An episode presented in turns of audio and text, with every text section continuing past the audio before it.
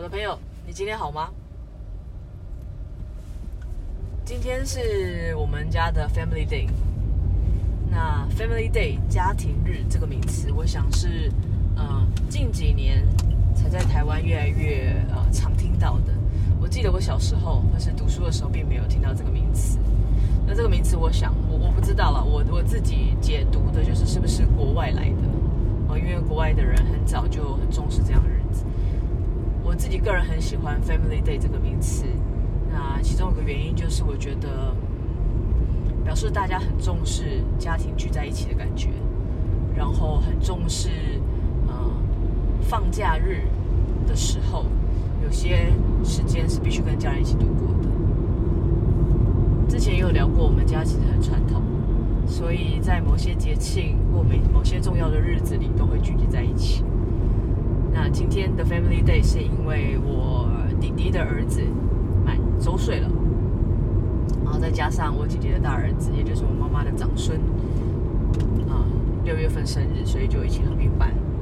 啊，人口越来越多，其实合并办的几率也非常的高。有时候都会觉得会不会冷落了原本的主角，或者是呃大家一起过的时候，会不会有人想要猜想要当那个被重视的人，或者是当今天这个。聚餐的主角，那当然这是另外一个问题，所以我们今天就有那样的 Family Day，大家就聚在一起。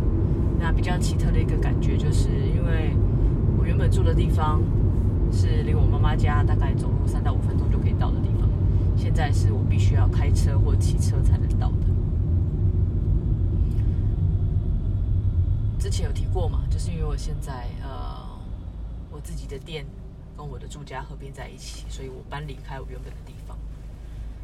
奇特的感觉是讲，我从我现在的住店场所，然后开车回去妈妈家附近，一定会经过我原本住的地方，但是我却要另外找车位，不能停在我原本的位置，所以那种感觉是很 很奇妙的。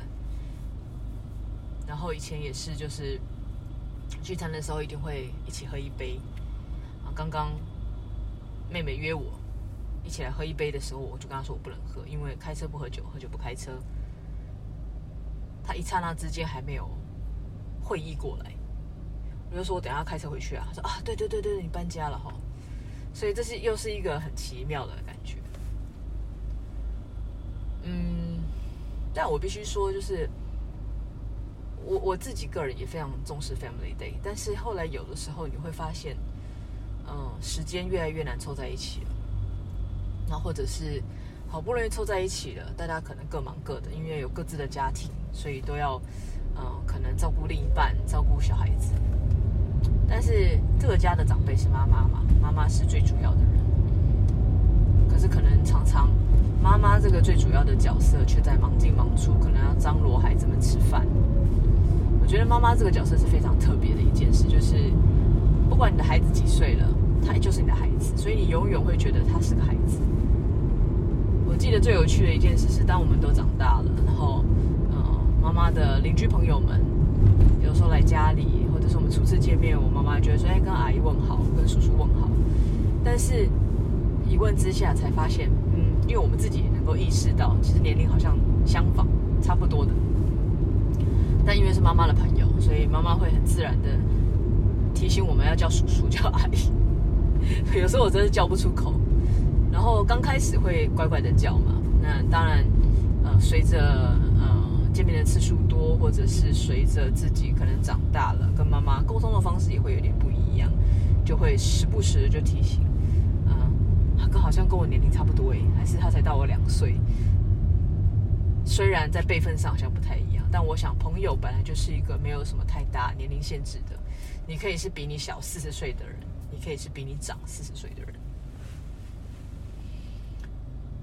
人生里面总会遇到非常非常多特别然后奇妙的感觉，这也是我想要持续的去啊、记录我自己的一个心境、感受啊、或者是情绪体验。把这样子的事情，我以前会透过日记，但是因为现在越来越少写，然后写了之后，越来越多，一本一本的。你在搬家的时候或在整理的时候，其实非常辛苦。再加上纸张它很容易被虫咬啊、泛黄啊。对于有洁癖的我，其实有时候都连翻都懒得翻。所以我后来发现，其实用声音来记录生活中的点点滴滴是很棒的一件事情。虽然刚开始有点不习惯听到自己的声音，或者是有时候听到自己的声音觉得好恶心啊，不知道在讲什么。